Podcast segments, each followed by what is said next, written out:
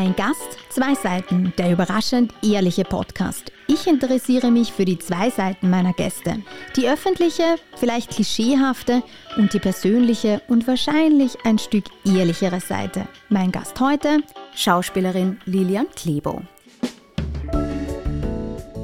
Ein Gast, zwei Seiten, der überraschend ehrliche Podcast. Mit mir, Miriam Labus.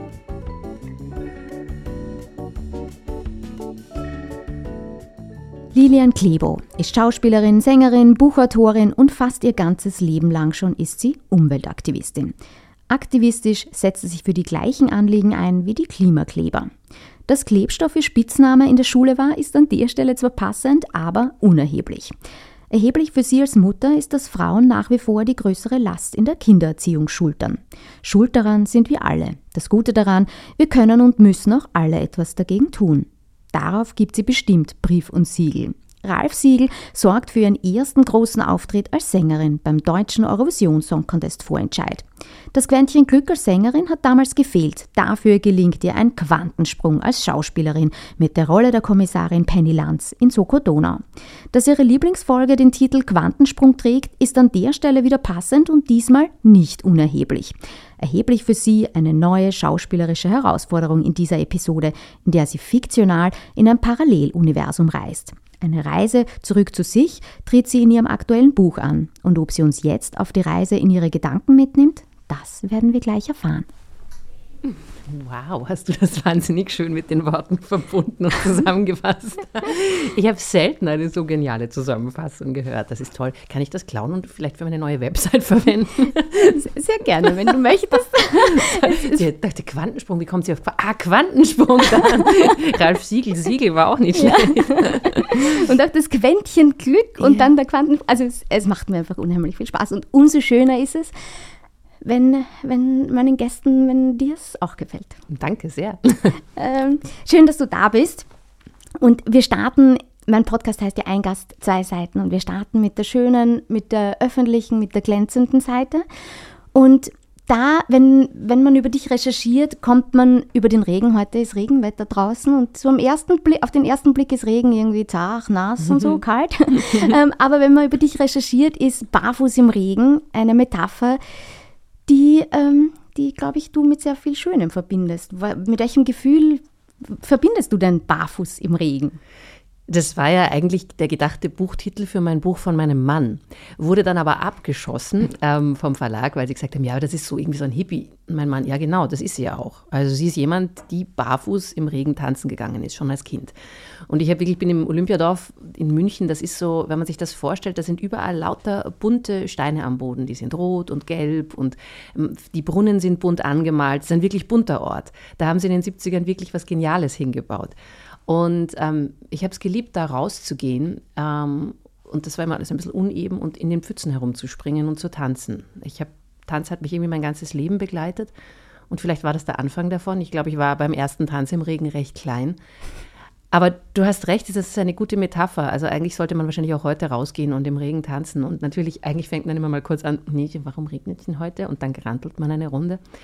Ähm, aber ganz oft, wenn ich das überwinde, diesen Punkt, und dann manchmal mache ich es wirklich auch mit meinen Kindern, ziehe die Schuhe aus oder ziehe die Jacke aus und eigentlich ist es schön. Wir haben all, viele von uns zum Glück das Glück, nach Hause gehen zu können, mhm. in ein trockenes Zuhause und uns einfach wieder ja, trockenlegen zu können. Mhm, mhm. Und das ist auch so, gerade diese, dieses in, in Pfützen in Lacken hüpfen. Äh, meine Nichte und mein Neffe, die machen das auch sehr gerne, dass sie wirklich halt die Gummistiefel in dem Fall anziehen und richtig sagen, so, heute gehen wir raus, also hüpfen. Und das verlieren wir aber so als Erwachsene, habe ich manchmal das Gefühl. Und das Total. ist aber so ein schönes Gefühl, so richtig frei in die Lacken reinzuhupfen und spritzen und so. Barfuß ist noch besser.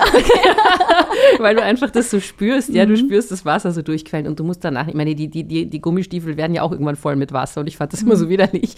Und ähm, aber es stimmt natürlich, ja, liebe andere Mamas, zieht ihnen natürlich Gummistiefel an. Das ist hochpädagogisch, was ich da gerade von mir gebe, aber es ist einfach ein, ein, ein irres Gefühl, vor allem wenn es ein Sommerregen ist, ist natürlich besonders schön, ja. Aber ähm, meine Kinder haben sogar mit ihrem Outdoor-Trainer oft so Flusswanderungen gemacht, noch mhm. im Herbst oder Frühjahr. Also eigentlich können wir mehr mit dem, mit unseren Füßen, als wir ihnen zutrauen. Mhm. Auch dafür steht das. Aber wie du richtig sagst, was vergessen wir als Erwachsene eigentlich? Mhm. Warum vergessen wir, dass es schön ist, in den Himmel zu schauen und zu schauen, ob ein Regenbogen kommt oder dass eine Pfütze was Tolles ist oder dass ein Grashalm ein kleines Wunder sein kann, wenn ein Regentropfen dran runterläuft. Mhm. Wir schauen diese ganzen kleinen Dinge nicht mehr an.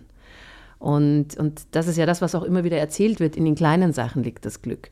Und ich finde, darin sind Kinder die perfekten Lehrmeister. Mhm. Und ich habe mich auch beim Buch gefragt, wann haben wir das verloren? Mhm. Und ist es so, dass du dich immer wieder auch daran erinnerst, wenn du es gerade nicht tust, dass du entweder die Kinder erinnern dich dran oder wenn du jammerst, äh, was wir ja alle trotzdem nach wie vor tun, äh, dann zurückholst und dann aber in den Himmel schaust, so wie du es jetzt metaphorisch oder vielleicht auch wirklich machst. Ist, ist das so? Ich, ich versuche vor allem in jetzt im Moment meine Übung, ich finde, wir Erwachsenen reagieren oft irrsinnig genervt auf Kinder. Also jeder, der irgendwie Mama ist, kennt es wahrscheinlich. Ja, man, man ist eigentlich erstmal, die Reaktion ist, oh, ich will nach Hause kommen und ich will jetzt nicht 15.000 Fragen gefragt werden und schau mal da, Mama, schau mal dort, Mama. Eigentlich ist das total schön. Mhm. Dann versuche ich wirklich mittlerweile ab und zu innezuhalten und einfach zuzuhören, wirklich zuzuhören, was sie wollen.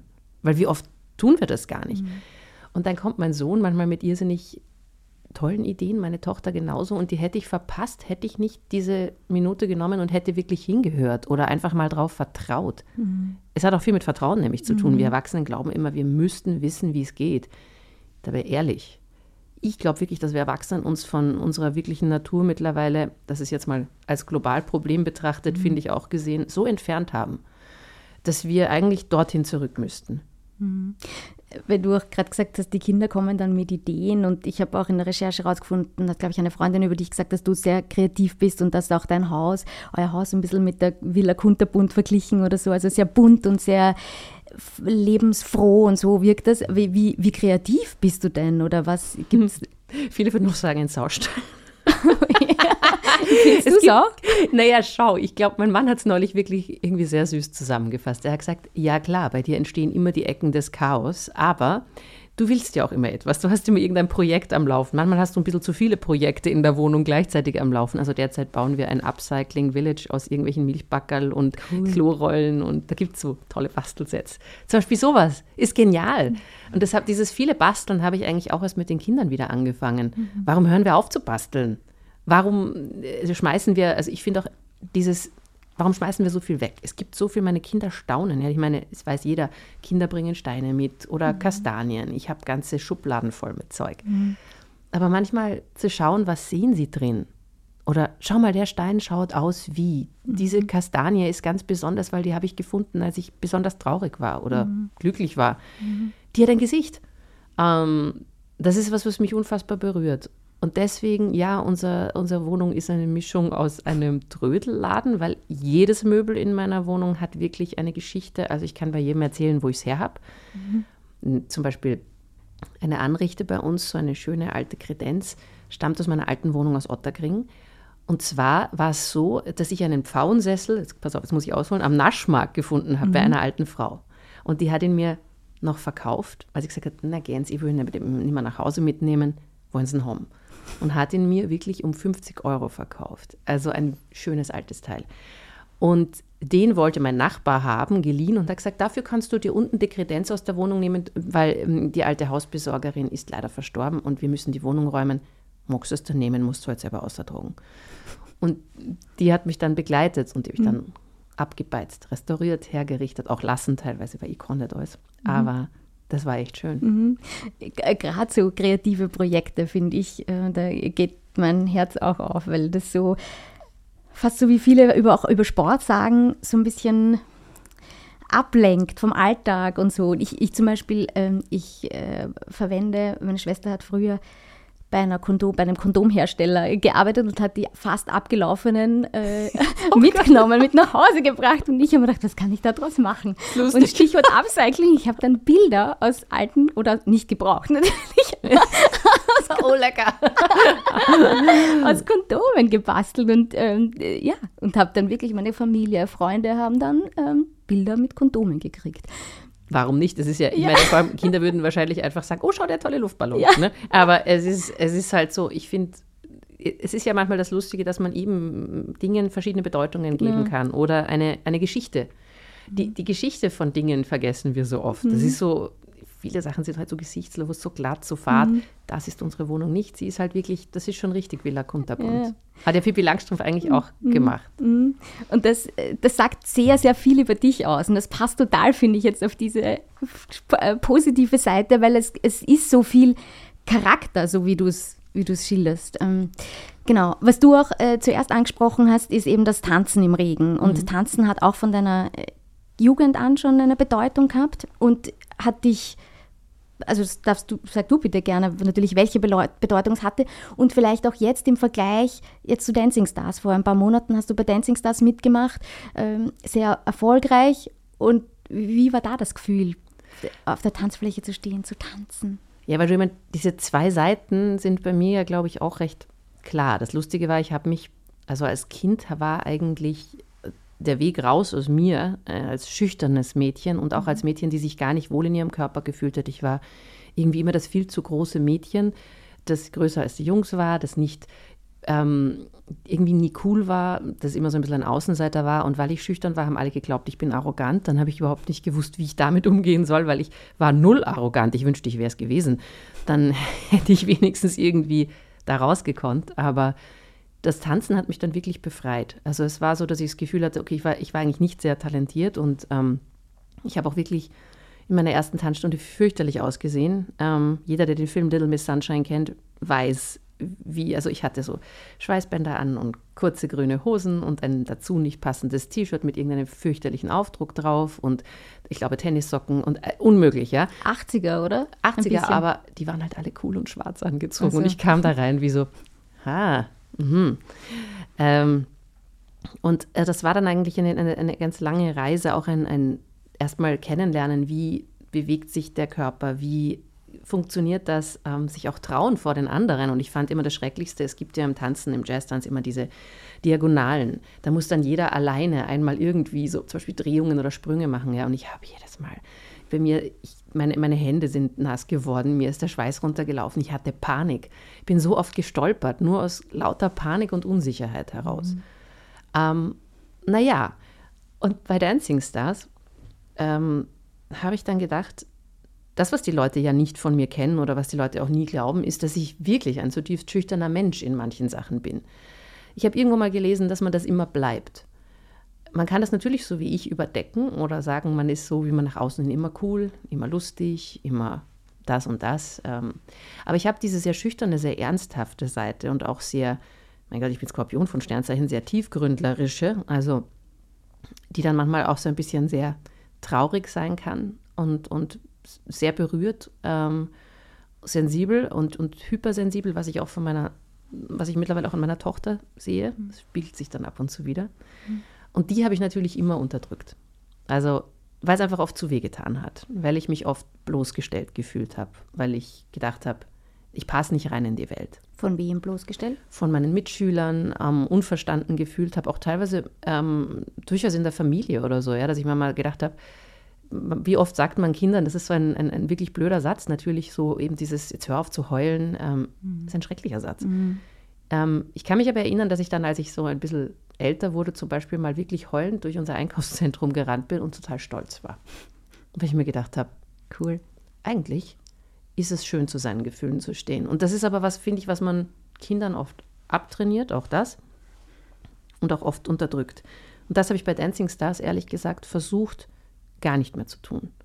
Ich habe gedacht, ich bin mal in den Interviews nicht schlagfertig. Ich gehe mal nicht hin und äh, mache aus allem einen Scherz, weil es immer, ein, bei mir ist Scherze machen auch oft viel Selbstschutz. Mhm. Äh, Humor ist eine Brücke und, ähm, und das, das ist auch eine ganz gute Form, irgendwie davon abzulenken. Und ich habe mir dann gedacht, nein, ich gehe jetzt da mal 100% als ich rein. War sehr verletzlich, auch sehr angreifbar. Ähm, und war total überrascht, dass das irgendwie die Leute anscheinend berührt hat. Das hat mich wirklich zutiefst glücklich gemacht. Und das mhm. ist das Schönste, was ich aus Dancing Stars mitnehme. Mhm. Das ist das, und wir vermischen jetzt die eine und die andere Seite und das ist mir jetzt auch gerade wurscht, weil es einfach total schön ist. wenn du mit mir redest. Nein, nein, und überhaupt nicht. Das ist äh, nicht äh, nur bei dir, das kommt bei 90 Prozent der Gesprächen so raus. Ähm, und weil man es einfach nicht trennen kann und weil vieles mhm. schön und schier auch gleichzeitig ist und so. Also überhaupt nicht. Aber ich pfeife auch gerade auf die Struktur, weil es mir wurscht ist, egal. Die, das gerade das Verletzliche, wie du sagst, äh, das ist oft manchmal vielleicht auch in unserem Kopf, dass wenn wir uns verletzlich zeigen, dass das ähm, ausgenützt wird. Wurde es ausgenützt dann auch jetzt bei Dancing Stars? Hat da irgendwer. Mm, also, nein, eigentlich hatte ich das Gefühl, zum Beispiel, dass gerade alle, wovor immer besonders viel Angst ja vom mhm. Bollasch kam oder sowas, mhm. da fand ich zum Beispiel genau das hat er überhaupt nicht getan bei mir, ja, sondern ganz im Gegenteil. Ich hatte das Gefühl, in dem Moment, wo ich eigentlich wirklich aufgemacht habe, weil mhm. er, hat mir immer wieder gesagt, da ist noch was, da ist noch was. Mhm. Ich dachte mir zuerst, ähm, und ich bin jemand, ich gehe immer zuerst in die Abwehr, bevor ich eigentlich zulasse. Und das mhm. habe ich auch versucht abzustellen. Am Schluss war es dann schwierig, weil dieses Ausscheiden, auch dieses, ich habe die Antwort irgendwie in dem Moment gewusst, als das passiert ist, als der ähm, Florian sich verletzt hat, dein Tanzpartner. Mhm. Da habe ich sofort gewusst, nein, ähm, das ist etwas, was man sich als Team erarbeitet. Und ich war früher wirklich, eben vielleicht auch, weil ich immer allein getanzt habe, Jazz-Tanz ist halt kein Teamsport. Und ich war nie so ein Teamsportler. Ich war bestimmt immer ein bisschen ein, ähm, ja, ein bisschen einsam, dadurch auch ein bisschen ein Solist. Ich habe mich immer ein bisschen aus der Gruppe rausgefühlt ähm, habe ich mir gedacht, ich lasse mich jetzt voll auf diesen Teamsport ein. Und das war dann schon hart der Schluss. Ich habe sofort gewusst, okay, für mich ist die einzigstimmige Antwort, ich gehe. Mhm. Wir gehen als Team. Ähm, und in der letzten Sendung stand ich dann eigentlich völlig allein auf der Bühne, war auch die ganze Woche allein in den Studios und ähm, hatte zwar viel Unterstützung von der Conny Kräuter und von anderen Tänzern, ähm, wie der Kathi Malek und dem Peter Erlbeck und dem Herbie Stanjonik und ähm, vor allem der Manuela Stöckel. Aber es war für mich hart, einfach auch zu begreifen, okay, das Ende ist jetzt hier und am Schluss stehe ich ganz verletzlich und ganz alleine wieder da. Mhm. Ähm, das hat, hat dann noch nachgewirkt. Da habe ich dann gemerkt, aha, da, da, ist viel bei mir, was verletzt wurde, wo ich eigentlich ähm, auch immer wieder in diese alten Ängste zurückfall. Mhm. Das hat das auch ausgelöst dann noch. Mhm. Ja, okay. zuerst dieses enorme Aufmachen. Wir saßen da eigentlich als Team und waren beide extrem traurig und ähm, er war danach zum Beispiel nicht mehr greifbar, ja, und das hat mich unfassbar, hat mich unfassbar schockiert, gerade weil ich halt gesagt habe, wir gehen als Team und ich habe dann immer irgendwann gedacht, komisch, es fühlt sich jetzt in der letzten Sendung an, also wäre ich als Team gegangen, weil er einfach nicht mehr, ähm, nicht mehr da war. Und da habe ich erst gemerkt, was halt ein Team bedeutet. Ja, es mhm. sind zwei Menschen, es sind zwei, die diese Trauer vielleicht gemeinsam tragen können, aber ich stand dann in den Generalproben habe mit der Conny manchmal getanzt und war froh, dass jemand da war. Mhm. Aber es war schon komisch, wie alle dann in der letzten Sendung so zu zweit saßen und mhm. ich nicht. Also mhm. es war, mhm. das war schon nochmal heftig auch. Mhm. Und warum überrascht dich das so? Oder das überrascht mich jetzt gerade. Du hast eine sehr liebevolle Beziehung ähm, mit Erich Altenkopf, ein, mhm. einem Schauspieler auch. Und zwar eine Distanz oder eine Fernbeziehung, ähm, aber trotzdem wirkt es sehr harmonisch, sehr liebevoll, sehr Team, sehr eine Einheit irgendwie. Warum ist dann das Team, das klingt fast wie so ein Widerspruch jetzt gerade. Naja, das eine war für mich die Sendung und dass der Erich für mich da war. Das ist, also der Erich ist, der, ist ein, einer der Menschen, die, du meinst, weil ich jetzt vorher gesagt habe, ich bin nur ein bisschen ein Solist gewesen. Genau, richtig. Ja. So das, und das Team und dass das so wichtig war und dass dich das so verletzt hat und so, obwohl du es ja so gewohnt bist. Gut, dass du nachfragst. Das stimmt, das habe ich jetzt, da habe ich jetzt Jahre übersprungen in meinen mhm. Gedanken. Das merke ich auch manchmal. Man, also ich war ein, ein großer Solist, weil ich ein Einzelkind auch bin, in meiner Kindheit. Auch in der Ausbildung. Ich konnte überhaupt nicht mit Konkurrenz umgehen am Anfang, ja. Und auch etwas, was ich bei Dancing Stars gelernt habe, du tanzt nur gegen dich selber an. Das war auch so etwas, wo ich gemerkt habe, das ist ein, ein schöner Gedanke. Es geht nicht um Konkurrenz oder um irgendetwas. Es geht um, wie wirst du besser. Und als Mensch habe ich vor ähm, Hilfe, ich bin total schlecht. Ich merke mir immer nicht, wie lange wir zusammen und verheiratet sind. Wir sind seit 2007 zusammen. Rechnen Sie selbst. und seit 2011 verheiratet. Ähm, mein Vater war Mathematiklehrer, ich kann trotzdem nicht schnell rechnen. So, ähm, das ist total, ist, ist etwas, was, was, der Erich hat mich als Person zu, zu einem absoluten Team- und Familienmenschen gemacht. Aber mhm. ich würde ihm sagen, Familienmensch. Und das habe ich jetzt nur getrennt von diesem sportlich professionellen Aspekt des Teamsports mhm, oder dieser mhm. Sendung. Ja. Mhm. Dass ich als Mensch über die letzten Jahre ein totaler Familienmensch geworden bin und vor allem ähm, ja auch gemerkt habe, mein Traum von der italienischen Großfamilie, der zwar nie so war, wie ich ihn mir dann gewünscht habe, ähm, war, ist auch manchmal wahr geworden. Und durch meinen Mann, der wirklich immer Familie als erstes setzt. Ist das schönste Beispiel, ähm, dafür aufzumachen. Also das als Privatperson habe ich total aufgemacht. Ich habe wirklich jetzt von mir als dieser mhm. vielleicht öffentlichen Person mhm. geredet, die die Unsicherheit nicht zulässt, die das Team oft nicht zugelassen hat, die oft als Schauspielerin auch in ihrem Teamgeist verletzt wurde, weil nicht immer wird im Schauspiel gedacht, dass das ein Teamsport ist. Manchmal gewinnen da Egos statt das Team und das ist eigentlich fürs Produkt oder für die Szene selten gut. Mhm. Und da warst du auch Schauspielerin am Anfang eher ähm, auf dich bezogen oder hast versucht, im Team zu arbeiten und wurdest enttäuscht und bist deshalb so vielleicht auch dazu geworden dann? Ja, ich glaube, ich hatte, ich weiß nicht, mein, ich glaube, mein Ego bestand eher aus Unsicherheit, würde ich mhm. sagen, als aus einem übergroße, aus übergroßer Selbstliebe oder ich finde mich so toll, das war ich nie. Aber sehr unsicher. Mhm. Und habe dann eigentlich Jahre später bemerkt, dass auch Unsicherheit witzigerweise unfassbar viel Aufmerksamkeit ziehen kann. Weil sie das ja auch tut. Wenn ein Mensch, der in sich ruht, hat es ja nicht nötig, ständig irgendwie mhm. durch Unsicherheit aufzufallen. Es klingt paradox, ist mhm. wieder so eine zweiseitige Geschichte, mhm. stimmt aber, mhm. für mich zumindest. Mhm. Ähm, und so kurz Faden verloren. Ich bin manchmal grandios in meinen Gedankensprüngen so, und springe irgendwo hin. So geht es mir auch. Ähm, Danke. Was, ähm, Was haben wir gerade gesagt jetzt? Ähm, wir sind lustig. Ja. Oh. Ja, also ich habe dich gefragt, ob du, ob du als Ego mit dem genau. genau Schauspielerin und so oder so geworden ist, weil du enttäuscht worden bist und so und du aber nie die große e das große Ego hattest und deshalb den Schauspiel. Mhm. Es ist also eine blöde Geschichte, wenn sich das, also wenn, wenn du irgendwie sehr unsicher bist, ja, dass mhm. das, also ich weiß, mein Schauspiellehrer hat immer zu mir gesagt, es ist alles da, technisch super, lass los. Was, was, was, was, willst du von mir? Mhm. Dieses Loslassen erfordert halt genau das, dass du bei dir bist mhm. und wirklich einfach sagen kannst, meine andere Schauspielerin immer gesagt, es macht, nicht du machst. Und dabei entsteht etwas, wenn du zum Beispiel ähm, einem Schauspieler oder so wie wir beide uns jetzt nur in die Augen schauen, mhm. während wir reden, dabei mhm. entsteht eine mhm. Szene. Mhm. Nicht in ich spiele etwas vorgefertigt, mein Ego, das habe ich mir so vorbereitet und ich höre dem anderen überhaupt nicht zu. Ähm, und das ist für mich vielleicht der Unterschied. Mhm. Und ja, ich wurde manchmal von übergroßen Egos in dem Beruf durchaus verletzt, weil ich damit nicht umgehen konnte. Also ich kam vom Theater mit der hehren Idee, die Kunstwelt ist die bessere Welt. Ähm, da geht es um die großen Fragen der Menschheit. Und dann kommst du irgendwann an ein Filmset und dein Kollege führt sich auf wie die größte Diva auf Erden und du denkst, what the fuck is wrong with you?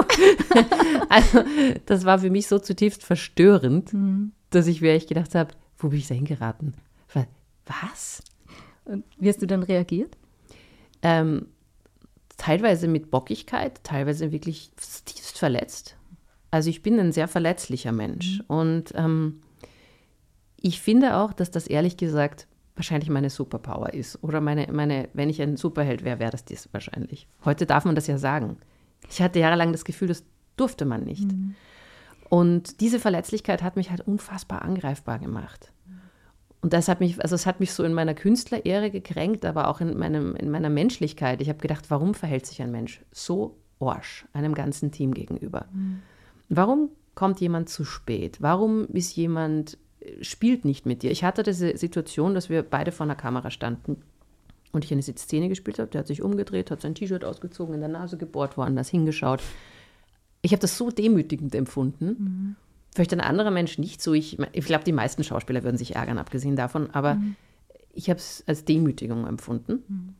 Und ähm, ja, also es, ich habe vieles und oft so empfunden. Mhm. Vielleicht, weil ich etwas stärker an meinen Gefühlen gebaut sind. Das ist der komische Widerspruch. Die meisten Schauspieler müssen ja nah an ihren mhm. Gefühlen sein und gleichzeitig müssen wir uns oft irrsinnig schützen. Mhm. Und äh, gleichzeitig ist es auch so, wenn du das jetzt auch so schilderst, ähm, es hat in Wahrheit mehr mit der anderen Person zu tun, ganz viel mehr mit der anderen Person, wie der die Aufmerksamkeit und nichts mit dir, wenn du sagst, der hat sich dem ganzen Team gegenüber so verhalten und nicht nur dir gegenüber und du, und, und ich kenne das sehr gut, äh, wir, wir tendieren dann vielleicht dazu, das total persönlich zu nehmen mhm. und was, was habe ich jetzt falsch gemacht, dass der mich so behandelt. Genau. Obwohl das hat doch überhaupt nichts mit uns zu tun, weil der weiß sich nicht zu benehmen oder er hat sein Thema mit, womit auch immer, aber es hat doch nichts mit uns zu tun. Und, und ähm, ja. ich tendiere auch dazu, das aber dann persönlich zu nehmen. Ja, wie kann mich der so behandeln? Wie, wie, welches Gefühl gebe ich ihm eigentlich, dass der mich so respektlos behandelt oder so? Ja, so. das ist und bleibt ein Thema bei mir. Darum genau, sage ich, das ist ja. diese Seite, glaube ich, die sich wahrscheinlich bei mir jetzt keiner denkt. Ja, das mhm. ist immer so, das ist, ich habe dann auch begriffen, diese Rolle ähm, ist natürlich toll. Mhm. weil die darf so stark und cool und tough sein. Ja? Cool und tough sind halt auch Menschen, die irgendwie eine Schale um sich bauen, mhm. um das Weiche drunter zu schützen. Mhm. Also ich glaube, so habe ich einfach oft agiert, auch im Leben. Mhm.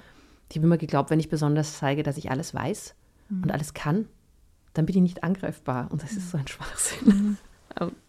Habe mich halt nicht gern verletzlich gemacht. Ja, weil es ja auch selbst weh tut irgendwie. Und trotzdem finde ich das extrem schön, so wie du es gesagt hast, deine Verletzlichkeit ist so ein bisschen so jetzt deine Superpower, ähm, weil genau wenn man sie immer wieder öfter zeigt und so richtig sich authentisch zeigt, merkt es, so wie du es auch zuerst erzählt hast, dass ganz viel oft zurückkommt und dass das äh, sogar auch bei einem Bollasch vielleicht jetzt das dazu führt, dass auch er das so spürt und nicht draufhaut, sondern das, ja. Ja, das mich hat auch nicht ausnützt. Mhm. Genau, genau. Mhm. Ich, das hatte ich auch das Gefühl. Ich hatte das Gefühl, der ist, der hat eigentlich sehr feine menschliche Antennen mhm. und er hat ganz viel wirklich tolle Sachen an Kritik zu mir gesagt, ähm, mit der ich sehr viel anfangen konnte. Mhm. Und ähm, ich habe zum Beispiel auch diesen Schluss nie vergessen, nämlich die Zuschauer. Die Zuschriften von den Leuten auf das, was ich gesagt habe. Also als ich da stand und gesagt habe, ich höre auch auf, kam von, auch heute noch auf der Straße kommen Leute auf mich zu und sagen einfach, wie schön das ist, auch dass ich da meine Gefühle rausgelassen habe, dass mir die Tränen runtergelaufen sind. Ich, ich habe ich hab immer gesagt, nein, ich werde bei Dancing Stars ganz bestimmt nicht heulen. wie lange hat es gedauert? mm, mm, das ging schnell. Ähm, aber wollte das halt auch vor der Kamera nicht, mm. ja, weil, weil ich mir gedacht habe, nee. Ähm, und das war eigentlich, für mich war es eine Befreiung, da zu sitzen und mir zu denken, mhm. ich lasse das jetzt raus. Klar bin ich traurig, klar bin ich enttäuscht. Klar hätte ich gern weiter getanzt. Ich hätte um alles in der Welt gerne unseren, unseren Schlusstanz damals noch mhm. gezeigt. Ich habe den für meine Nichte tanzen wollen. Und ähm, was wäre das gewesen für eine Nummer? Wir hätten ähm, ein, eigentlich die Musik aus König der Löwen benutzt, mhm. aber ich finde die halt so schön, weil sie so stark ist. Ich habe mit Musik folgendes. Ich sehe es an meiner kleinen Tochter. Wenn man sie fragt, was hörst du gern? Hatten wir jetzt äh, ja, ich höre gern die Toten Husen, die Ärzte und Nina Hagen. So, wäre meine Antwort auch gewesen, ja, ich höre gern Rockmusik. Habe ich auch mhm. immer gesagt in den ersten Trainings. Und warum tue ich das? Weil mich wirklich äh, Musik wie Circle of Life, da fange ich an mhm. zu heulen. Ich fange an zu heulen beim letzten Einhorn, wenn ich höre ähm, The Last Unicorn. Ich fange bei ganz viel Musik an zu hören und das ist für mich manchmal so unerträglich, dass ich sie lieber nicht höre und dann lieber ins Headbangen verfalle. Und dann hat mich ähm, eigentlich der Flo damals dazu ermutigt zu sagen, ja, dann nimm doch die Musik, die dich wirklich berührt. Mhm. Und ähm, ich wollte das halt für meine Nichte tanzen, weil meine Nichte, glaube ich, ihr Leben lang gerne getanzt hätte, das aber mhm. nicht kann, mhm. ähm, weil sie einen sehr seltenen Gendefekt hat. Und ich, dieses kleine Mädchen, aber alles, kleines Mädchen, sie ist 22, entschuldige Alissa, ähm, weil ich sie sehr, sehr liebe, ja, und sie eine ganz besondere Person ist die ähm, mit der Sonne im Herzen geboren wurde. Ich kenne sie jetzt seit sie, sie war damals sieben Jahre alt, also so alt wie mein, na, sechs quasi, also so alt wie mein Sohn jetzt, als der Erich und ich uns kennengelernt haben. Und ähm, ist ein ganz besonderer Mensch. Und wir wollten halt eben The Circle of Life auch diesem Wunder ähm, widmen, dass das ja auch bedeutet, wenn man als Mensch auf der Erde mit Alissa sagte, in einem besonderen Geschenk geboren wird. Mhm. und das finde ich toll. Und ihre Mama ist für mich eben auch so ein, ein, hat mich wirklich viel gekostet, aber sie hat halt einfach eine, eine, also sie hat mich immer so inspiriert und so auf den Boden auch geholt, zu sagen, hey, das ist toll, was wir erleben dürfen. Und das hat mich einfach gefetzt und dafür hätte ich das gerne gemacht. Mhm.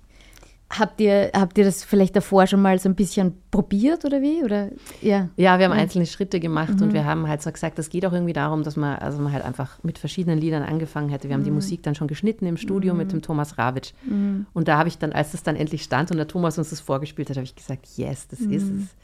Wir hatten eben dieses ein bisschen düstere Mufasa-Thema drinnen und dann ähm, natürlich äh, die, das ähm, hörte halt auf mit Circle Life. Mhm. ja. Vielleicht, wer weiß, vielleicht wird es ja doch, wenn der Flo wieder ganz fit ist und, und du und, und wenn es passt irgendwie, wer weiß. Es kommt ja vieles, das hast du auch im Interview, habe ich das in den Recherchen rausgefunden.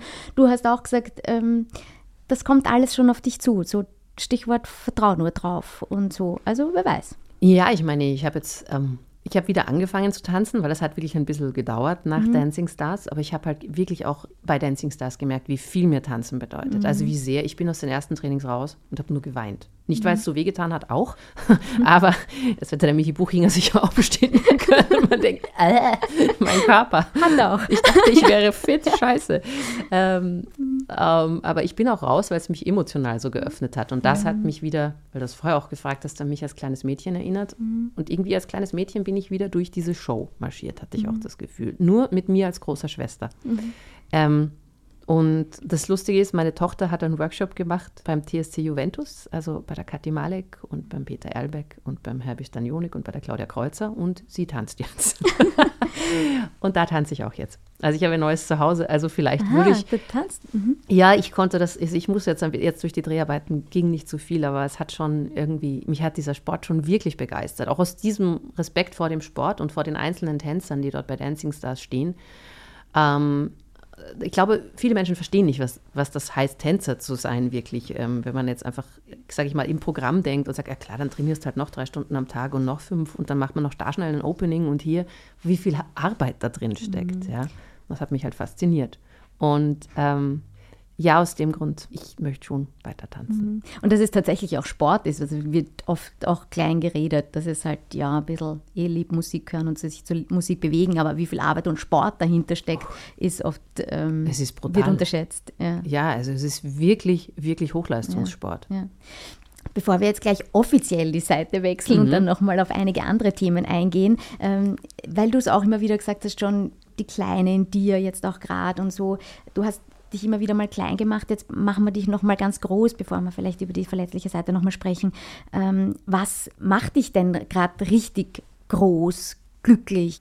Wann fühlst du dich groß und eben nicht die Kleine? Also was mich an deinem Podcast angesprochen hat, ist, ähm, was ich auch bei anderen gehört habe, ist eigentlich die Tatsache, dass wir, dass wir mehr zu uns selbst stehen. Also auch als ich gefragt wurde für mein Buch, ähm, wenn ich authentisch bin, dann fühle ich mich wirklich groß. Auch wenn ich authentisch traurig oder authentisch peinlich bin. Also es klingt dumm, aber nein, es ist gar nicht dumm. Siehst du, da Nein. macht man sich schon wieder klein. Ja. Ha, es ist halt in uns drinnen, glaube ich auch, dass wir, das, dass wir dazu neigen. Und ich glaube, die wahre Größe ist eben manchmal den Mut zu haben, sich hinzustellen und zu sagen, ja, aber so bin ich. Und wenn ich das schaffe, dann bin ich wirklich, wirklich, wirklich glücklich. Auch wenn es manchmal vielleicht unangenehm ist zu sagen, ja, das mag ich jetzt nicht oder ich mag das an dir nicht. Und ich glaube, dass, dass, dass das in Wahrheit wirklich viel verändern würde, wenn wir, wenn man wieder authentischer wird, wenn man ehrlich wird, wenn wir auch äh, vielleicht wieder Politiker reden hören würden, die authentisch sind und nicht ausgewendig gelernte Floskeln. Und ich habe in diesem Moment immer das Gefühl von unendlicher Freiheit und von unendlichen Möglichkeiten, die sich dann aufzeigen. Auch wenn einen vielleicht nicht mehr alle mögen, mögen dich dann vielleicht die richtigen Leute, nämlich die, die mit dir den Weg gehen. Das ist viel spannender. Definitiv. Also schöner kann man das äh, gerade nicht sagen. Und du hast auch das, das Peinliche gerade angesprochen. Du hast gesagt, ich mag das auch, was peinlich ist. Wann ist dir was peinlich? Und wie schaffst du es? Ich frage für eine Freundin. wie schaffst du es gerade aus dem Schamgefühl, das in dem Moment auch zu lieben? Zeit, die Seite zu wechseln.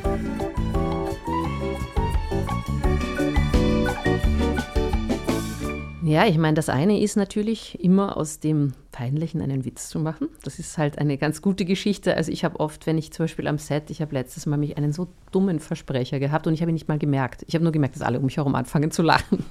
Weißt du es noch? Welches war? Ich habe gerade überlegt, was das war. Es, es war. Was war denn das? Siehst du, ich, ich vergesse es natürlich auch sofort wieder, das war klar. Genau, ich habe Sabotage mit Spionage verwechselt. Das muss man erstmal zusammenbringen, ja. Und ich habe gesagt, ja, und das ist auch keine, gab keine Anzeichen für Sabotage. Und ich sage, es gab keine Anzeichen für Spionage. Aber so ganz ernst, ja. Und, und ich sehe nur, wie der Kameramann hinter der Kamera wegbricht. Und ich, was ist denn? Wa, was denn? Das ist jetzt keine schlimme Peinlichkeit, aber als junger Schauspieler wäre es mir wahnsinnig peinlich. Und ich kann mich halt erinnern, wie ich unfassbar oft ähm, auch einfach, weil meine ich, ich, stand da ja oft so als die einzige Frau neben einer dreiköpfigen ähm, Männerfront, mhm. sage ich. Und das war nicht angenehm immer. Also ich habe festgestellt, als Frau musst du wirklich teilweise mit, musste ich mit anderen Waffen kämpfen. Habe ich mich einfach, also ich bin so erzogen, stell dich auf dieselbe Ebene, verlang dasselbe, tu dasselbe. Ich bin damit nur angeeckt. Ich wurde eigentlich nur damit irgendwie beschnitten. Also Wenn ich einen Witz gemacht habe, hat keiner gelacht. War mir natürlich scheiß peinlich. Wenn ich mich versprochen habe, war es ein Problem. Und bei einem Mann ist es halt dann so, ja, man muss halt noch einmal. Ne? Diese, das hatte ich nicht, diesen Mut. Ja? Und habe mich dann oft auch so eben wieder mal alleine gegen die drei gefühlt und hatte das Gefühl, ich bin weder halb so witzig, ich bin nicht so eloquent, ich bin nicht so gut als Schauspieler, ich kann nicht, ich kann nicht, ich kann nicht. Und irgendwann habe ich begriffen, das Einzige, die einzige Chance, die ich jetzt habe, ist, mich hinzustellen und so peinlich zu sein, wie ich kann. Und in dem Moment ist bei mir irgendwie ein, ein, ein, ein Knopf aufgegangen, weil es ist gar nicht peinlich, wenn man sich selber ist. Es ist, vielleicht macht man sich angreifbar, vielleicht verstehen dich die Leute nicht, vielleicht finden sie dich blöd. Und ich habe es auch angesprochen, Kollegen gegenüber die damit nichts anfangen können. Und manchmal bist du dann erstaunt, was kommt. Ich habe zu meinem Kollegen dann auch mal gesagt, ich weiß, du hältst mich für irgendeine so komische Regenbogen-Hippie-Braut, die barfuß im Regen tanzt und ein bisschen äh, die, die, die Welt so wahrscheinlich durch einen Blumenschleier sieht. Ähm, das bin ich auch. Aber warum ist das eigentlich verurteilenswert? Also, dass das irgendwie, es gibt diese schöne, ich weiß nicht, die, die Brini Brown sagt, to own your vulnerability. Also mhm. dieses, dieses, es zu deinem eigen machen. Mhm. Na, und dann war man peinlich wie viele von uns sind andauernd peinlich. Ja, also es ist, es ist, ich, ich finde eigentlich ist peinlich unauthentisch sein und nicht peinlich, wenn einem was Dummes passiert. Mhm. Äh, haben auch, weil, weil du sagst, du hast dich so gefühlt, deine Witze sind nur halb so lustig, dann ist das sowas, was von außen dann auch gekommen ist oder deine Interpretation so war? Ich glaube, da ist immer viel auch der eigene Kopf dahinter. Ja. Und ähm, ich habe halt auch das Gefühl, es, es gibt, also ich sage immer, die, die, die Pfade auf unserer Welt wurden grundsätzlich von Männern gemacht. Von weißen Männern. sie wurden nicht für äh, Frauen gemacht und ich mag immer nicht, dass sie wurden nicht für, für andere Menschen gemacht. Sie wurden nicht für, ähm, überhaupt nicht für Vielfalt gemacht und auch nicht mhm. für Themen, die damit zu tun haben. Mhm. Egal, ich, ich, hasse das immer, wenn Frauen und Minderheiten, das ist, finde ich, den, die schlimmste Sache, wenn man so, kennen wir alle, es ist mhm. egal. Mhm. Aber ich meine, du weißt, was ich meine. Ja, mhm. es, ist, es ist nicht gedacht worden in, wie sieht die Welt für Kinder aus, wie sieht die Arbeitswelt aus. Und dadurch entsteht zum Beispiel auch, dass Humor einen bestimmten Klang hat. Humor hat eine, eine, eine männliche Farbe. Also versuchen viele weibliche Kabarettistinnen genau auch in diesen leicht prolligen Männerhumor manchmal reinzugehen. Aber ist es der weibliche Humor? Weiß ich nicht, vielleicht von manchen, aber vielleicht auch nicht. Also ich habe selber in einer Comedy-Sendung mal auch sowas erlebt, das hieß, ja gut, zwei Frauen, da muss man aufpassen, ob das auch lustig ist. Wirklich? Mhm.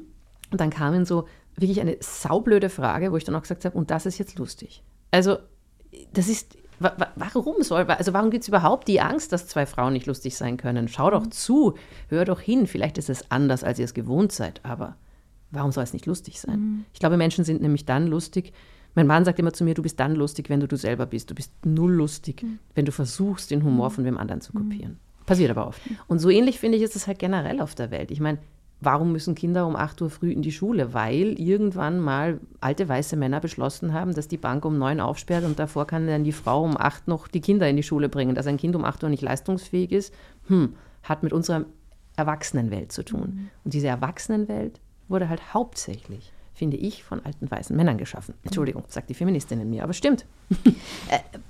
Ich glaube, da können wir alle, vor allem wir Frauen, ganz viele Beispiele da, dazu bringen. Was ich aber andererseits auch erlebe immer wieder, ist, dass Männer in meinem Umfeld, wenn ich ihnen Parole biete und ich tendiere auch dazu, mich äh, klein zu machen und immer wieder mein Licht unter den Scheffel zu stellen und so, ähm, aber wenn ich dann am Tisch haue, manchmal vielleicht auch und gerade so Machtmännern gegenüber oder so, dass sie das schon auch äh, schätzen. Und äh, da habe ich einen Kollegen im Kopf, dass wenn ich das mache, wenn ich eben am Tisch haue, dass er mich ernster nimmt, als wenn ich mich klein mache. Da tendiert er dazu, eher noch mehr drauf zu hauen, weil da merkt er, mit der kann ich es eh machen. Meine Interpretation. Weißt du, was ich meine? Total. Also, dass man ihnen auch manchmal zeigen muss, hey, aber entspricht es dir, dass du auf den Tisch haust? Tust du es gern? Jein. Ich würde es mit Jein beantworten. Mhm. Ich, ich bin es auch. Ich hinterfrage mich aber auch dann in dem Moment, war das jetzt sympathisch von mir, dass ich das so gemacht habe? Und beantworte es mit, na, sonderlich sympathisch war das jetzt nicht. Ja? Was aber nicht heißt, dass ich es nicht trotzdem auch gut finde, für Dinge einzustehen und am Tisch zu hauen manchmal und so. Also deshalb kann ich es jetzt nicht mit eindeutigen Ja oder Nein erklären. So wirklich meinem hundertprozentigen Naturell entspricht es nicht. Bin ich gerne so? Nein. Ja, eben, das ist das, was ich mich auch immer gefragt habe. Das ist das, was ich meine mit dieses auf den Tisch hauen, ja, und mhm. dieses komische, ich meine, ich, ich sage immer so Männer am Fußballfeld. Hm?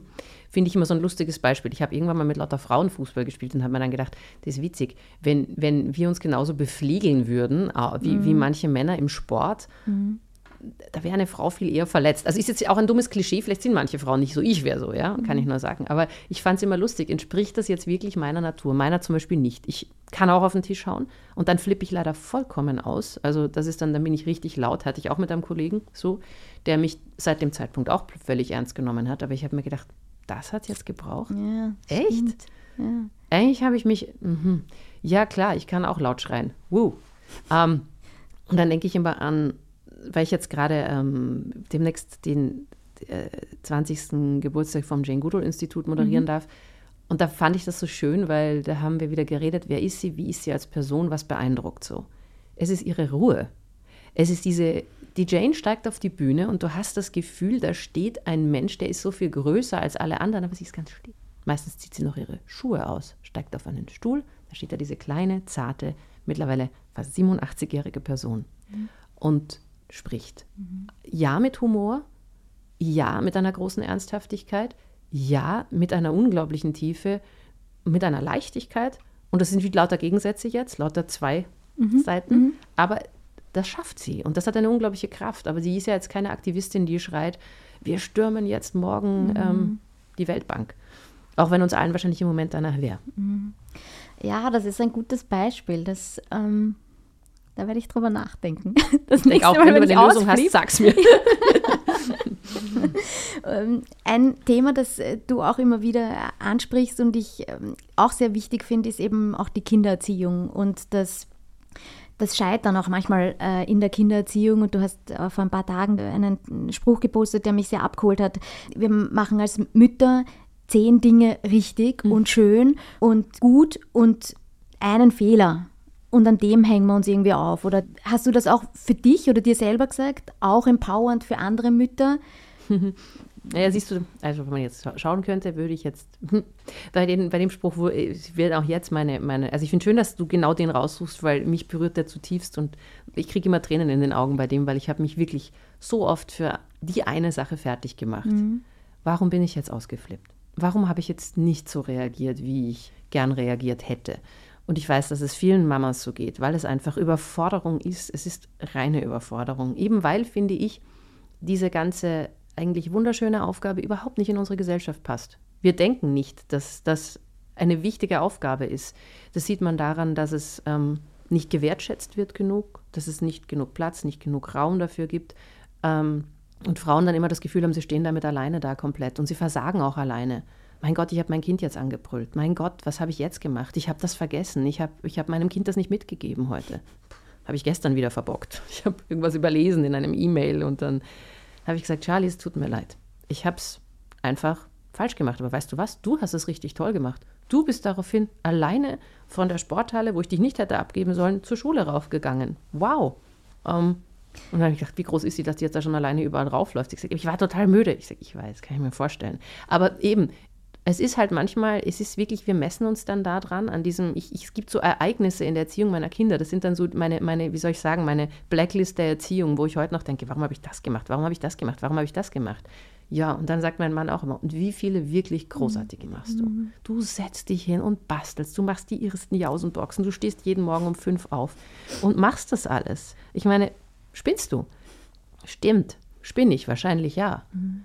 Und das ist dann immer so schade, warum, und deswegen hat dieser Satz unglaublich in mir resoniert und ich glaube in vielen Frauen, weil wir halt einfach immer daran neigen, warum unsere Aufmerksamkeit dorthin geben, statt uns eben gegenseitig mhm. zu empowern und zu sagen, okay, I screwed up.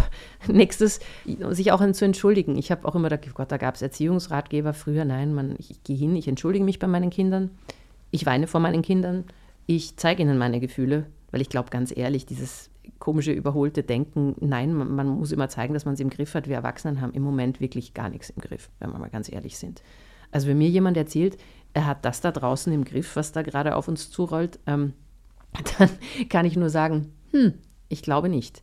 Ich glaube, wir müssen eigentlich wirklich anfangen zuzuhören. Darum auch, weil du es am Anfang erwähnt hast, ähm, die Klimaaktivisten, mhm Mich hat neulich in einer Sendung im, im Zentrum jemand gefragt, naja, und dann ging es ums Thema, ja, und die Jugendlichen, die mal die Renten bezahlen sollen, sage ich, welche Renten sollen die mhm. Jugendlichen denn bezahlen, bitte?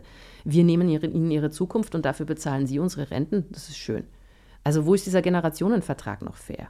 Und ich meine, wir sind alle aufgewachsen und das dürfen wir nicht vergessen. Wir hatten eine Zukunft, die nicht in Frage stand. Und das gibt es nicht mehr. Und darum finde ich, ist es so wichtig, mit Kindern ehrlich zu sein. Ich meine, man will meinen Kindern überhaupt keine Angst machen, das wäre ganz falsch. Das habe ich auch gemerkt, dass ich manchmal natürlich in diesem ständigen, ja, aber denk daran nicht zu viel Wasser, denk daran nicht zu viel, das muss man auch aufpassen, weil man schürt auch Ängste. Mhm. Und mit Angst werden mhm. wir das auch nicht rumreißen. Mhm.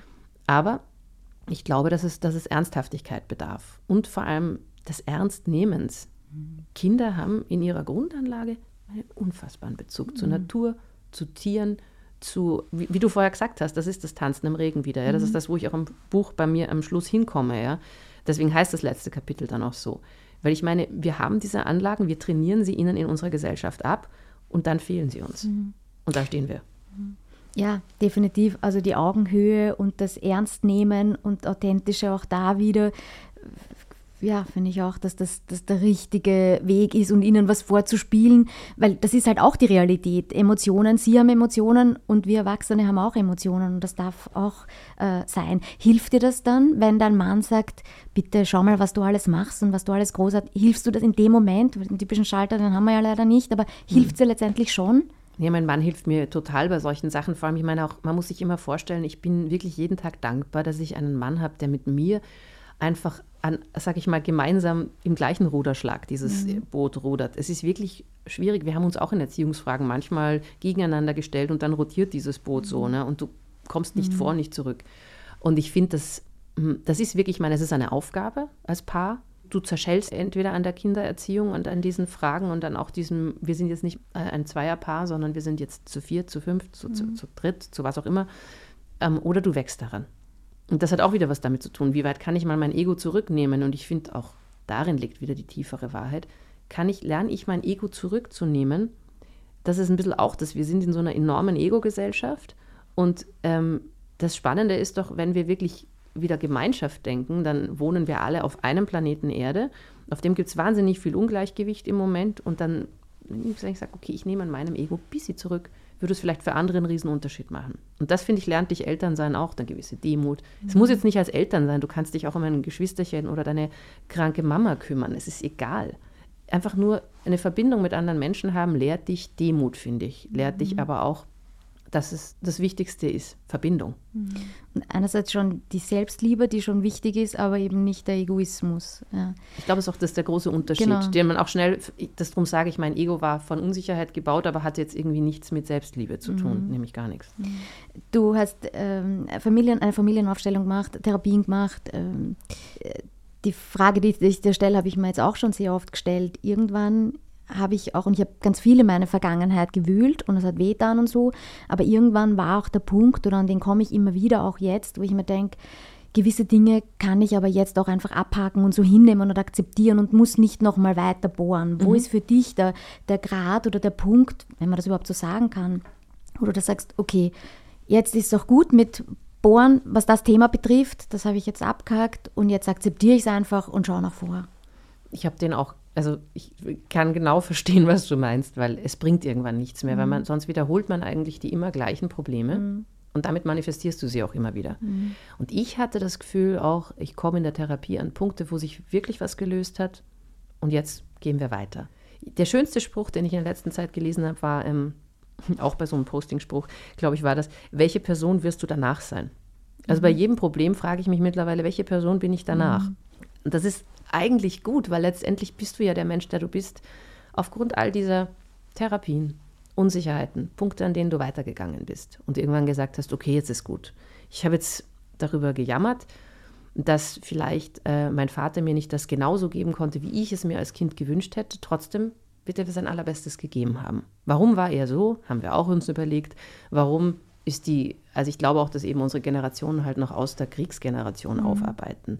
Hat mir mal wirklich ein Therapeut sehr schön mhm. gesagt, ähm, verstehst du das nicht? Deine Eltern sind quasi die Kriegskinder, ihr seid die Kriegsenkel. Mhm. Eure Generation kann. Die davor können das gar nicht. Mhm. War zum Beispiel so eine Akzeptanz. Ja, äh, ist schön. ist, ähm, ich, also ich nehme aus dem Gespräch heute sehr viel mit, wo ich sicher noch sehr viel drüber nachdenken werde und dir dann vielleicht das eine oder andere schreiben werde. Das wird sicher passieren. Oh, das ist schön. Ich freue mich. äh, und eine Augenzwinkerfrage noch, bevor wir zum Kaugummiautomaten kommen. eine Augenzwinkerfrage, du hast das vorher schon noch angerissen und ich habe in der Recherche herausgefunden, dass du dich selbst unromantisch wahrnimmst und mhm. der Erich das vielleicht eher der Romantiker ist. Wie romantisch nimmst du dich wirklich wahr und findest du es gut, dass du gar nicht so romantisch bist? Wärst das gerne? Gibt's da? Oder ist es mit Humor und Wurscht? Um, meine sehr schlaue Freundin Niki hat mir vor kurzem gesagt, ähm, dass, äh, dass es verschiedene Sprachen der Liebe gibt. Sie hat so ein Buch gefunden und das fand ich total schön. Und das stimmt natürlich. Warum macht man sich jetzt, warum sagt man jetzt romantisch ist das oder romantisch ist das? Natürlich ist mein Mann, und das mit dem romantisch sein hat im Übrigen auch was wieder mit der Verletzlichkeit zu tun. So wie mit der lauten Rockmusik verhielt es sich halt bei mir auch mit der Liebe. Also ich war dann lieber cool, als dass ich jetzt gesagt habe, ähm, mhm. Weißt ah, du, so okay. ein bisschen, glaube ich. Mhm. Aber seit ich das irgendwie ähm, abgelegt habe, weil man macht sich ja verwundbar mit Romantik. Mhm. Das ist wieder so. Mhm. Mein Mann hatte diesen, dieses Problem gar nicht. Der hat sich einfach, ich habe ja auch gedacht, oh Gott, ich würde mich niemals, ich kann mich erinnern, zum Beispiel sowas, weil du sagst, ähm, er stellt sich bei unserer Hochzeit hin, vor unseren 15, 20 Freunden, wir stehen am Meer und er packt eine Gitarre aus und fängt einfach an, ein Liebeslied für mich zu spielen. Oh. Ich hätte mich das nicht getraut wenn ich ehrlich bin, vor unseren ganzen Freunden und Familie mich hinzustellen und zu singen, ist für mich eine Vorstellung, da fange ich an, Panik zu kriegen. Also damals vor allem, heute vielleicht ein bisschen eher. Mhm. Mir fiel es manchmal leichter, mich vor fremde Menschen hinzustellen, mhm. komischerweise. Und daher habe ich ihn immer bewundert in diesem, er hat für jeden in der Familie solche Sachen. Also das war was Besonderes, aber er hat auch für seine Schwester mal so ein Lied gesungen oder er hat einfach ähm, wir haben mal für seine Tante und für seinen Onkel was Lustiges gesungen. Also er hat halt da wirklich ein Ding, er überlegt sich ganz viel. Und ich glaube, ich bin eigentlich viel romantischer, als ich denke, nur vielleicht zeige ich es anders als er. Also ich zeige es leiser mhm. und das akzeptiere ich mittlerweile. Ich bin nicht so laut. Mhm. Ich habe irgendwann vor, zum, eben wieder beschlossen, mein Mann ist der Lautere, der das auch gerne tut, der als Schauspieler da auch drin glänzt und ich bin eigentlich viel leiser. Mhm er sieht es immer mehr, die Romantik, das Leise. Und, mhm. Ich glaube ja, das ist, das mhm. ist halt, ich habe auch gesagt, das, das ist halt was in einer langjährigen Beziehung, musst du immer wieder dich überprüfen. Das ist, habe das immer so gesagt, na, es ist Zuhören, es ist Achtsamkeit. Und die muss man halt immer wieder, ich bin jetzt wieder achtsam. Mhm. Ich schaue, was du jetzt gerade tust. Und ähm, da haben wir wirklich viel voneinander gelernt. Mhm. Ich ein bisschen laut sein, er ein bisschen leise sein. Mhm. Zwei Seiten und Ausgleich und so passt alles irgendwie perfekt. Äh, wir sind jetzt am Ende, aber noch nicht ganz. Äh, neben uns steht ein roter Kaugummiautomat und bitte du drehst an beiden Seiten. Du entscheidest nur, an welcher Seite du zuerst drehst. An der einen Seite, wo die bunten Kaugummikugeln drin sind oder an der anderen Seite, wo Zetteln drinnen sind und du dann die Fragen beantwortest, die da drinnen sind. Ich gehe natürlich zu den bunten Kaugummikugeln. Magst du dann den Kaugummi auch, äh, weil viele beantworten eben knatschend dann die Fragen? Ja, doch, das, das machen wir. Super. Aber das ist so eine Kindheitserinnerung. Bei uns hing genau so einer. Mhm. Auch Kaugummiautomaten können zwei Seiten haben.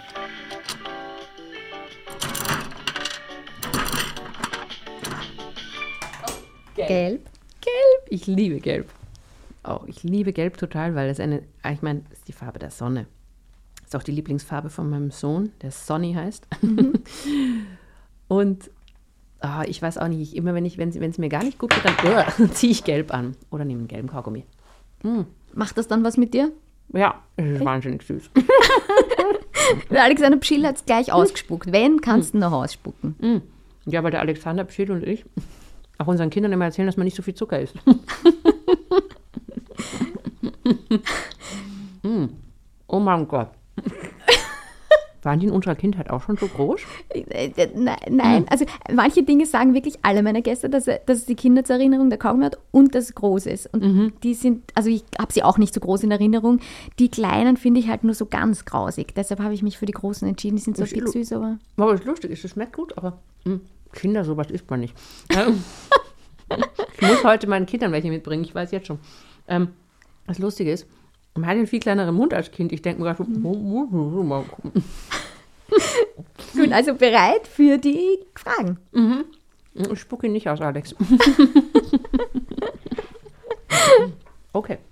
Das ist hier ein super Geräusch jetzt. Das Geräusch machen alle. Mhm. Und insofern ist es dann wieder super. Manuel Rube hat sich überlegt, ob ihm das jetzt unangenehm ist, das weil es ein bisschen unhöflich ist. Oh, aber das ist zu dir gerollt. magst du selber lesen? Ich habe die zwei Lieblingsfarben meiner Kinder gezogen. Gelb, blau. Mhm. Meine Tochter liebt blau. Mein Sohn jetzt auch. Und rosa mag einer von den beiden? Die Mama.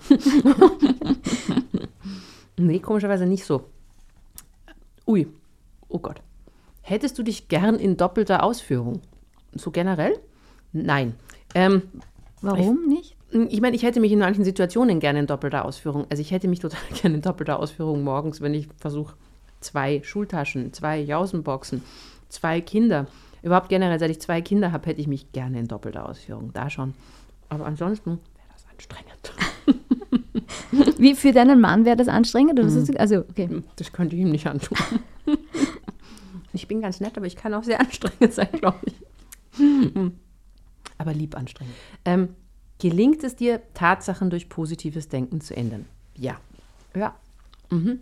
Weil, ganz ehrlich, das andere bringt auch nicht viel, außer dass ich dann noch deprimierter werde, was ich wirklich gut kann. Also ich kann wirklich immer noch deprimierter werden und noch deprimierter. Also habe ich beschlossen, ich gehe den Weg gar nicht mehr runter, sondern versuch, und das ist in manchen Situationen wirklich schwer, irgendetwas Kleines Positives zu finden. Ist manchmal eben der Gedanke, welche Person bin ich danach? Und dann dreht sich auch automatisch wieder rauf, oder? Hoffentlich. Ho hoffentlich. Hm, ich kann überhaupt keine Blasen. Ich wollte gerade sagen, das bietet sich jetzt an. Du wärst die Erste. Braucht es vielleicht noch einen zweiten. Bevor überhaupt nicht. Na, genau so. Ja, eigentlich muss man nur die Zunge reinstecken und dann pusten. Hm. Hm. Dann noch. Ja! Bin total talentiert, siehst du? Boah. Was ärgert dich am meisten? A. Unwissenheit. B. Ahnungslosigkeit. Jetzt muss ich kurz den Unterschied mir überlegen. Ah ja. Unwissenheit, Ahnungslosigkeit. Wenn ich etwas nicht weiß oder wenn ich ahnungslos bin. Okay. C. Nicht wissen wollen. D. Vergesslichkeit. E. Dummheit. Ich glaube, über Dummheit äh, sich ärgern bringt nicht sehr viel, weil das ist immer sehr im Ermessen des Betrachters, was dumm ist. Vergesslichkeit, um Gottes Willen, ich bin die Königin des Vergessens. Ähm, und ich meine es wirklich nie böse. Ahnungslosigkeit, wenn ich es nicht ahnen kann. A, kann ich es auch nicht wissen. Also ich finde nicht wissen wollen, weil das ein ganz aktiver, also das ist eine ganz aktive Entscheidung. Da habe ich zumindest eine Entscheidung gefällt. Ich will es nicht wissen. Es interessiert mich der andere Mensch nicht, würde ich jetzt damit interpretieren. Ähm, das finde ich dann am ärgerlichsten oder am verletzendsten. Wie lange hält sich im Durchschnitt eine Einsicht, zu der du gekommen bist? das ist eine sehr gemeine Frage. Danke, Miriam. Hast du die geschrieben? Äh, die, die meisten Fragen sind aus dem Buch von Rolf Dobelli, Wer bin ich? Indiskrete Fragen. Ein paar habe ich dazugefügt, aber die Hey. meisten sind daraus. Ähm, wie lange hält sich im Durchschnitt eine Einsicht, zu der du gekommen bist? Also zuerst hält sie sich mal vehement lange, wirklich ein, zwei, drei Tage und dann bröckelt es wieder, ja. Es gibt auch so Einsichten, die sind natürlich vielleicht einschneidender und halten länger.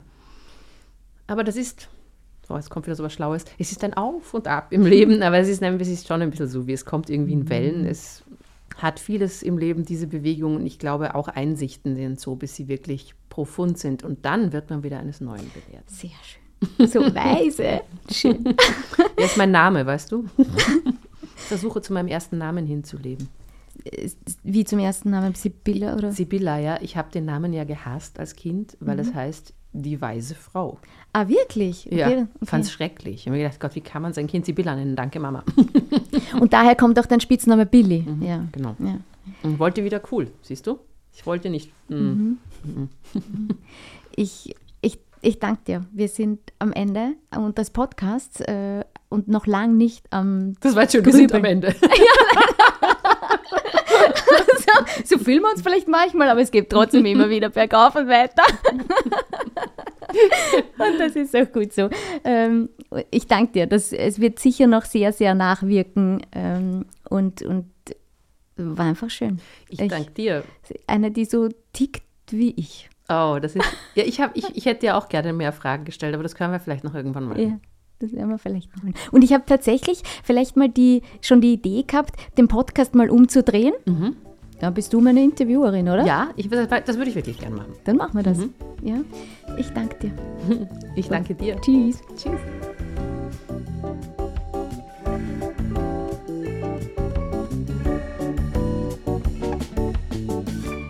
Und weil wir gerade so unverblümt ehrlich sind, gestehe ich, dass ich die letzten zehn Jahre meine Social-Media-Kanäle ausschließlich passiv konsumiert habe und gerade erst beginne, Facebook und Instagram so richtig für mich zu entdecken und aktiv zu bespielen. Deshalb freue ich mich sehr, wenn ihr mir auf Facebook oder Instagram folgt oder auf meiner Webseite miriamlabus.at vorbeischaut. Ihr findet dort auch Hintergrundinformationen und Fotos zu meinen Gästen, Hinterlasst mir gern eure Kommentare und Meinungen, schreibt mir Fragen, die ich dann in den Kaugummiautomaten einwerfen werde. Und vielleicht beantwortet ja mein nächster Gast eure Fragen. Und um sicher zu gehen, dass ihr ab jetzt keine Folge verpasst, würde ich mich freuen, wenn ihr ein Gast, zwei Seiten bei Apple Podcast und Spotify abonniert und schreibt mir auch gern eine Bewertung. Ich freue mich auf den Austausch mit euch.